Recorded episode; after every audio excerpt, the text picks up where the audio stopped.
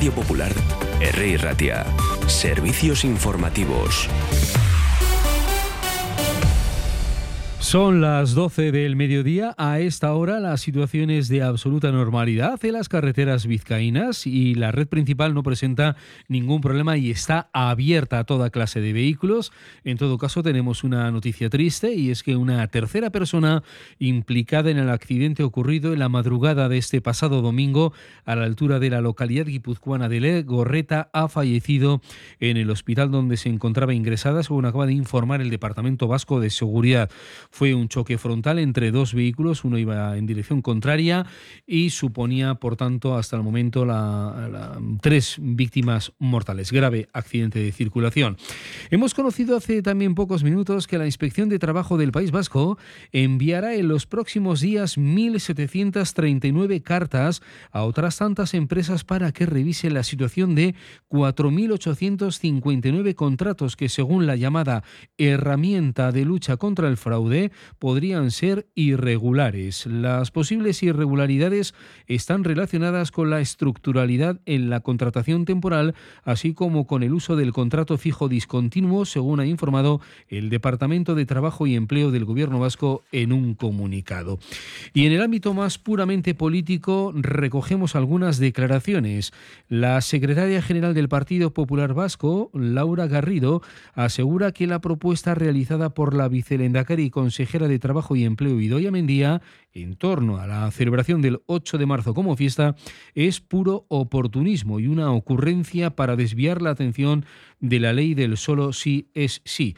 Y ahí ya vamos porque la portavoz parlamentaria del Carrequín Podemos de Izquierda Unida, Miren Gorrochategui, niega que el gobierno Partido Socialista Obrero Español Podemos esté roto, ve lógicas las tensiones y dice que va a llegar a buen término.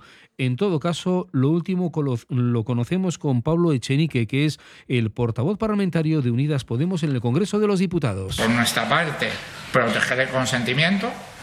Pensamos que sería trágico volver al Código Penal anterior, al Código Penal de la violencia y la intimidación, al calvario probatorio de las mujeres. Ese es el núcleo de, de la diferencia política, pero estamos dispuestos a llegar a acuerdos y a intentar resolverlos. Sin embargo, el PSOE no, no se quiere sentar y no entendemos por qué no. Así que lamento no poder trasladarles ninguna novedad al respecto.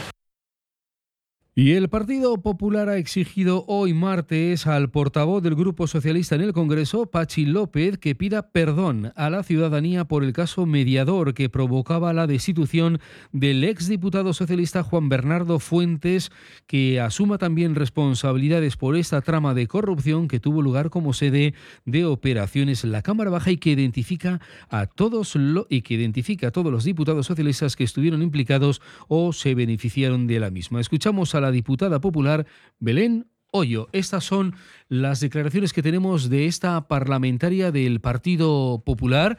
Vamos a escucharla en estos momentos exigiendo a Pachi López asumir responsabilidades por este caso llamado caso mediador. A raíz de la detención de Juan Bernardo Fuentes, alias el Tito Berni, y gracias a las investigaciones periodísticas hemos podido conocer la realidad de una trama corrupta instalada entre las paredes del Grupo Parlamentario Socialista y cuyas actuaciones se han podido beneficiar un número importante de diputados socialistas. Funcionaban con un modus operandi que genera repulsión. Organizaban fiestas, extorsionaban y cobraban mordidas Además, se comprometían a beneficiar a ciertas empresas mediante gestiones o contratos públicos a dedo en los ministerios o en el Gobierno de Canarias. Por lo visto, en eso ha consistido gran parte del trabajo de los diputados del Grupo Parlamentario Socialista durante esta legislatura. Ahí está el caso mediador y lo que pide ahora el Partido Popular. La Sala Bilbo que presenta su programación que incluye 42 iniciativas y 5 nuevos programas. El objetivo es convertir este equipamiento en un espacio de emprendimiento para las personas jóvenes en los ámbitos musicales y también culturales. Bilbo Rock, dice el ayuntamiento, quiere ser una sala donde las personas jóvenes, bandas y artistas de, distintas disciplinas adquieran herramientas que mejoren su formación, impulsen su carrera carrera artístico-creativa y también muestren sus trabajos al público, algo que hacen habitualmente y desde hace ya tiempo. Bueno, volvemos a la situación del tráfico. No hay ningún problema ahora mismo en la red principal abierta.